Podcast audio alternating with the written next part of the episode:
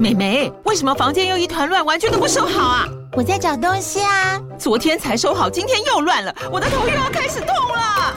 妈咪，我是在找虎标白色万金油啦。阿妈都说头痛擦这个很有效，薄荷凉凉的，可以帮忙舒缓哦。妈咪，爱老虎油。哎呦，今天怎么这么乖呀？很内行哦，还知道要用这瓶百年老字号的。虎标在手，全家神队友。全台各大药局、屈臣氏、康氏美皆有贩售。贵属城自治地零一五七零二号，北市卫药广自治地一一三零四零二三四号。使用前请详阅说明书、警语及注意事项。FM Taiwan。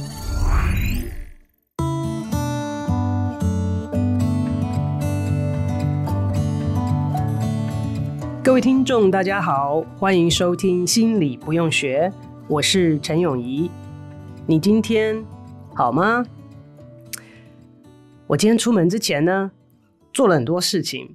呃，还记得大概几个月前吧，我家的狗狗离开了啊，那当然就很伤心啊，很难过啊。然后很快的一个问题出现，就是要不要再养一只狗啊？很多人也问我，我自己也想过。那其实真的养狗啊，或者是任何的宠物，是一个我觉得不是随随便便做的决定啊，啊，因为它要付出很多，有的时候因为一时的冲动。买了之后呢，可能之后会要有很多要处理的事情，是以前没想过的。那当然，对狗我是熟悉的，我也非常非常的喜欢，所以也知道养狗的一些要花费的时间啊、心力啊、资源啊这些，所以就暂时的不太敢去想这件事情。反正结果后来因缘机会呢，我把中间全部快转过去，就是我现在养了一只鸟，养了一只鹦鹉。之前也没有做过太多的功课，哇！结果养了之后，发现要做好多的功课，然后是一个完全不同类型的动物，要重新的来学习。但是这也让我想到，我们这个心理不用学的这个主题啊，其实只要是活着，万物，我觉得有生命的，你说植物哈，我可能觉得感觉离我们稍微远一点，我们就说动物或者是人。嗯，其实都有一些心理学相关的共通性，所以之前呢，在这个二次世界大战的时候，有很多的动物被训练出来做任务，包括了海豚啊、狗，我们现在也有很多的搜救狗啊，哈，这些导盲犬啊，这些动物的训练。它的基础也都是基本上来讲，就是心理学的制约的这个基础来做训练的。这个又让我好像打回了呃最原始要学习如何跟另外一个生物沟通、互动、共存的这样子的一个状态。所以这是很有趣啊，也让我想到很多事情。那其实这个鸟呢，我以前比较少接触过，所以后来的学习当中，跟很多前辈的教导呢，就是说它其实它不是个 predator，它不是一个侵略性的一个动物，它不会去吃别人的，或者是去攻击别人。当然老鹰除外哈，我现在讲的是那种鸟。其实我现在不敢多讲，因为对鸟类、禽类不是很理解，这个分类不是很了解啊。那我就讲说是我们家那只鹦鹉好了。所以那样子的种类呢，常常可能就是被人家攻击的对象。所以天性上面呢，就是非常胆小。发现它对声音也非常的敏感，就是有很大声的声音出现的时候，它就会被吓到。我也觉得我们人类，哎呀，怎么说呢？你说养鸟，鸟是不是应该在？的这个户外自由自在的飞翔的，我们把它关在个笼子里哈，这个也不去说它。我买来之后发现，就想说它到底生下来之后有没有出过笼子？大概是没有，会不会飞啊？那我后来怀疑它会不会飞，我又学到了一个东西叫做 clip their wings。那一开始学到这个讲说 the wings are clipped，中文是说剪翅，那好可怕啊！就把它翅膀剪掉了吗？那后来才学习到，好像不是这样子，是说怕鸟飞走，所以呢，特别是宠物鸟，那个鸟的羽毛要分好几层。那如果你把最底层的剪掉，它就不会飞了。那有些人会做这样的处理，所以我在想说，这鸟是不是被这样处理过了？但是好在它是会长回来的，只不过是要蛮久一段时间，所以我慢慢慢慢跟他熟悉之后呢，呃，第一个要学习的就是他天生上面的那个害怕的感觉。你不要所谓你哈，其实是说我了哈，我在学习，不要把我的想法加诸在他的身上，说我是善意啊，我是为你的啊。对不对？那我是呃，希望能够跟你亲近的啊，所以你就想要让他马上就站你手上啊，去抓他啊之类的事情，他都会感觉到非常的害怕。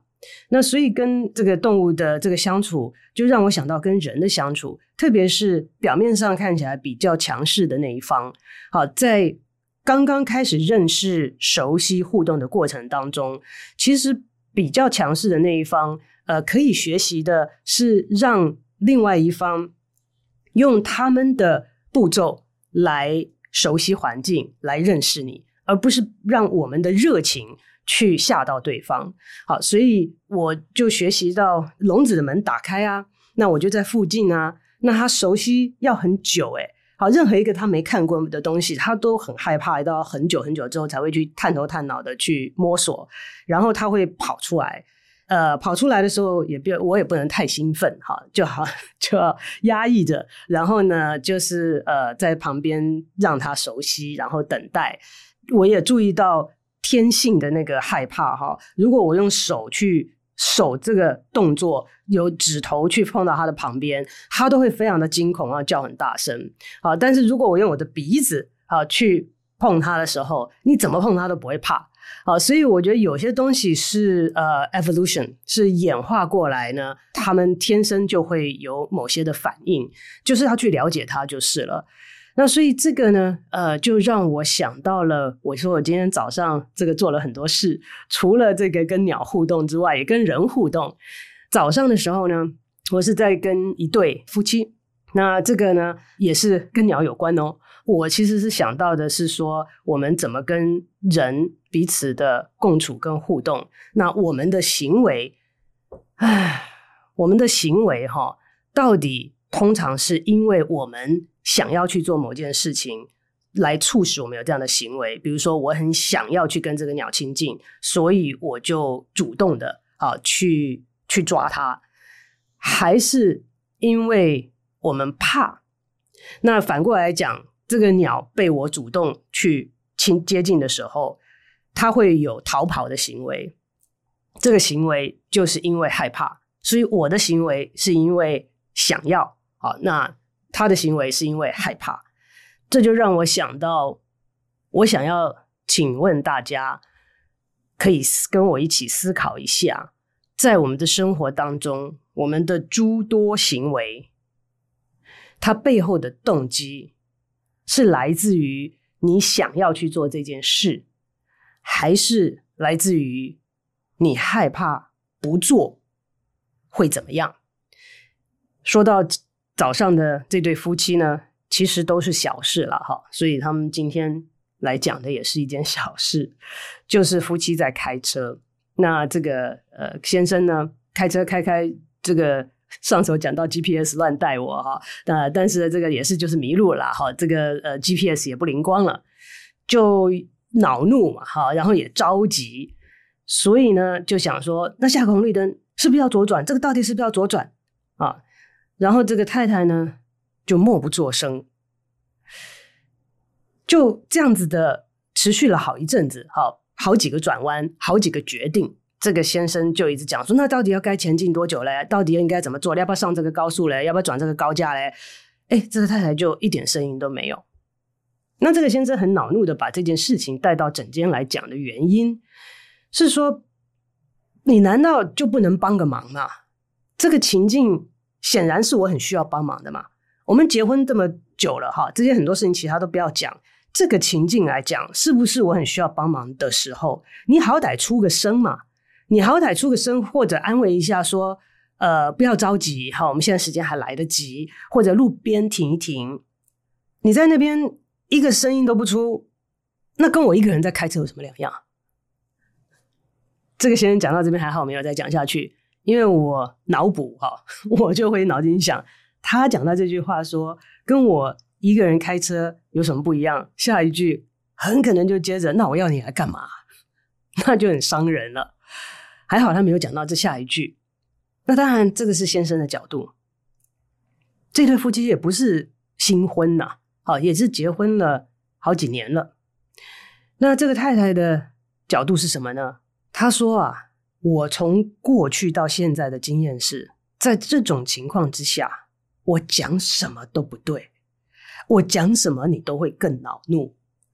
我曾经讲那些东西，我都试过，发现最好的就是我不讲话，因为我一讲话就会让情况更糟，只会激怒你，让你更烦躁。讲到这边，各位听众朋友有没有什么想法？我的想法是，这位太太所做的决定，他要讲什么有帮助的话，还是他要三缄其口？这是个选项。他在两者当中选择了不说话，因为之前讲话都有不好的后果。这是我之前讲到的制约。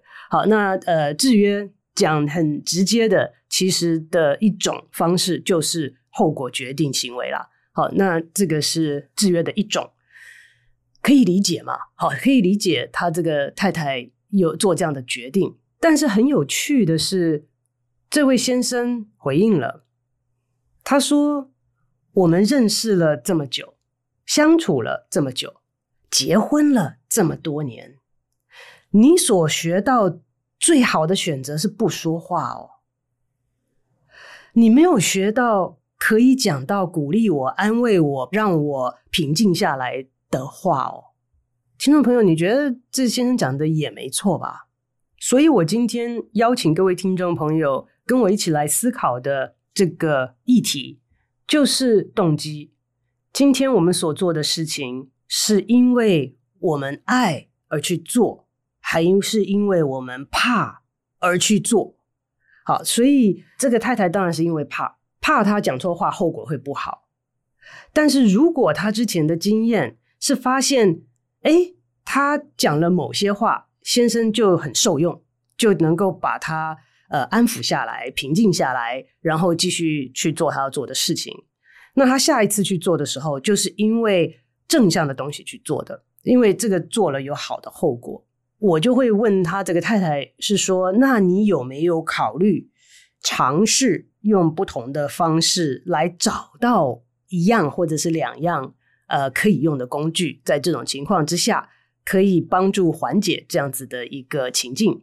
那当然，我们接下来做了很多的讨论。那但是呢，我今天想要邀请大家一起想的是，在不只是我们的生活当中，也在我们的人生的里面，我们做的大小的决定。今天你决定要去这个学校，或者是要你的孩子去选择某一种的 major，好，他的主修是什么？或者决定要不要换工作？或者决定要不要结婚，跟谁结婚，决定什么时候退休，在工作上面的一些呃大小的决策，我们平常可能很少去思考过这个问题，但是呢，也许可以在我们练习的时间当中，在一周当中，行有余力的时候，选一个嘛，因为我们一天当中要做好多的决定哦，随便讲。好，就是说，呃，今天我们刚刚来的时候，我还花了一些时间，还麻烦恒毅帮我一起思考，就是说我想要邀请一个来宾，那他人在美国，我们怎么样连线比较好？那我要去做这样子，我想去做这样子事情的时候，就是想嘛，这个是我想要尝试的东西，让我觉得可能会开心、快乐、满足的事情。可是它有代价啊，花很多时间啊。然后也要邀请对方啊，然后对方也要做相同的准备啊。好，如果他们也是没有经验的，那大家花的时间就更多了。那你为什么要去做这件事情？Because I want to，我想要。那这个当中，就算是再麻烦，我都会觉得蛮愉悦，也觉得很值得。但是今天，如果有人跟我讲，你现在没工作了，你现在唯一的工作就是。录这个 podcast，好，然后呢，呃，如果你不录，我的这个饭钱没有了，我的房租钱也没有了，所以我一定得要去这样做。那我在做这个的时候，老板要求我一定在下个月要邀请一个国外的来宾来上线。一样的行为，那个行为本身都是一样的，就是我要去做这件事情，是要花费一些时间精力。但是你为什么要去做这件事情？如果是后者，我会觉得很哀怨，觉得蛮痛苦的。好，虽然这整个过程不见得是很困难，但是有点繁琐，要花时间，然后要跟人联络，还要看人脸色，对不对？搞不好对方不乐意的时候，你还要说服他。可是如果这件事情是我自己想要完成的，对方给我脸色的时候，我可能还不厌其烦的说服他。好，然后呢，还把这个当成一个大家互相沟通的一个机会。所以，如果我们有机会在生活当中想一想，我们每一天做的事情，如果你一天哈，我们就讲百分比来讲，如自己的感觉了啊，你不用每个去记，自己的感觉来讲，或者或者另外一个方式是，你可以问你周围的人，有的时候他们是明镜，比我们还看得清我们现在的状态，所以这个问题，你也可以考虑去问一下你周围亲近的人，就说你觉得你在你的生活当中所做的许多事情，主要是因为你爱做。还是因为你怕不做会有什么后果而去做的呢？所以，我们稍微来想一下，如果我们一天当中超过一半的时间所做的事情都是怕这怕那的，也不是没有。我有碰过人，不是我的病人哦，我的朋友，在我的眼中，他一辈子做的百分之九十的事情都是怕这怕那。小时候怕爸妈生气，结婚了。怕配偶失望，生了孩子怕小孩不好，一辈子都是在这个阴，我我会讲是阴影啦，因为害怕其实不是一个很好的感受啦。那以动机来讲呢，害怕的动机它的程度不见得比呃爱来的小哦。好，有的时候害怕的动机反而那个爆冲力是非常大的，因为我们要活命嘛，因为害怕会去做出很多很多平常做不到的事情，所以它的动力跟它的程度不见得比较小，但是那个感受不好。所以如果因为我想要做，我爱做去这件事情的时候，这整个过程会让人觉得呃有正向的感受在里面，那这个差别。呃，其实，在我们的身体上面也会清楚地反映出来。最近的研究呢，也有显示，大家都知道，压力、心理压力对人的身体，在某些这个情境底下，长期的暴露在心理压力底下，会有不好的影响。但是，也有研究显示，这个其实取决于那个压力对你来讲是正向的还是负面的。你说压力怎么会有正向的？当然有啊。我面对一个挑战的时候，做一个我从来没做过的事情的时候，可是我很想做，就是我讲的这个动机。好，如果我是被爱、被自己想要去做的事情往前拉着走，而不是被惧怕、恐惧在后面推着我走的时候，研究显示，这个压力对我们身体负面的影响呢，就降低了许多，在某些情况之下，甚至就不存在了。所以，过程是很重要的，行为是我们可以看见的，是我们都可以客观描述的。好，今天我要做什么？好，那但是为什么去做这件事情？其实它对我们的影响也蛮大的。那刚刚讲到这边，恒毅就问我说：“诶，有没有情况是没有动机、没有动力呢？”我觉得现在这个时代。我常常听到这样的现象，跟有人问这样的问题，所以我说 That's a good question。我刚刚讲这些都没有想到，有时候啊会有很难 relate 的这个 issue。呃，我我之前我忘记有没有提到过，说我有一个病人就是很有钱嘛，那就是说他他爸妈都跟他讲了，怎么样子的吃喝玩乐，呃，这个挥霍三代都用不完，然后他就没有动力了，他就。每天都不知道他要干嘛，然后人生很无味，觉得很 depressed 这样子。这个我在认知上可以理解他的现象，可是我的心里面就很想讲说：给我，因为如果有这些，我都不知道要去做多少事，想要去做多少事情，想要去尝试多少事情。如果我有无限的资源的话，哇，有好多事我好想去试试看哦。嗯，所以我我比较难 relate，知道说哇，东西多到资源多到我什么都不想做。但是显然这个是呃，现在这个时代有些人会面对到的情情形哈。但是我刚刚想了一下。那如果完全没有动机、没有动力，就不会有行为。因为在心理学上来讲，行为背后是有动机，那个 motivation。那动机它是一种 energy。那如果今天你的 energy 已经被 deplete 到了一个程度，是动不掉，就是没有行为出现。那到了极端就是 depression 啊。Depression 这个忧郁症的其中的一个很明显的症状就是没有动力，然后每天都不想动，甚至到后来都不想下床。那那个是生病的状态。那一般健康的人，嗯，要找到他的 motivation，就知道有什么样子的诱因，什么样子的因素可以让他想要行动。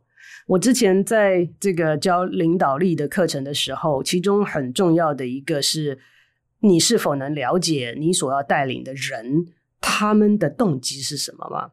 对不对？如果今天你认为这件事情很重要，是没钱大家都该去做的使命，你有使命感。可是你下面的人认为这只不过是份工作，工作是什么？是有钱可以付房租就可以去做的事情，这个认知就差得非常的大。好，所以我觉得啦，好，在正常的情况之下，我们人都会有行为。我们讲到最基础的行为，要生存下去所需要的东西，你没有就会死了。你没有水，没有食物，没有空气，那这些东西如果没有的话，就会渐渐的造成。很强烈的动机去寻求这些东西嘛，对不对？你很饿了，你就要找东西吃，就会有觅食的行为。好，所以这个是很基础的的这个层面。那回到了我们一般生活当中呢，想到了我的呃这个家里的新成员，呃这只呃鹦鹉，我也这个不是说要分析它的动机哈，但是从跟它的互动看到了很基础的恐惧。看到了很基础的想要寻求陪伴啊，因为当我学习尊重跟让这个新成员呐、啊，让这只鹦鹉用它的时间、用它的速度来熟悉环境的时候，不知不觉的，我坐在那边，它就会飞到我的肩膀上来。好，不是因为我去抓它，那它这个时候的飞来，I would like to think。好，我觉得应该是他是因为他想要，不是因为他害怕。所以在想到呃今天早上的这一对夫妻在相处的时候，是不是可以想一下，在什么样的情况底下呢？我愿意去冒这个风险来尝试呃不同的互动模式、不同的讲话方式，来让我们的这个相处呢能够达到更好的境界。还是我就守住现在，不更坏就好了，不更恶劣好就好了。这个是我们可以做的一个选择。但是提醒大家，每一个选择都有后果。当我们想好了，愿意承担这个后果的时候，我们就放心去做。那这个因为爱还是因为怕，没有对错好坏，只有是否适合你的性格跟当下的情境，如此而已。我们今天的节目就进行到这边，谢谢大家的收听，我们下周再见。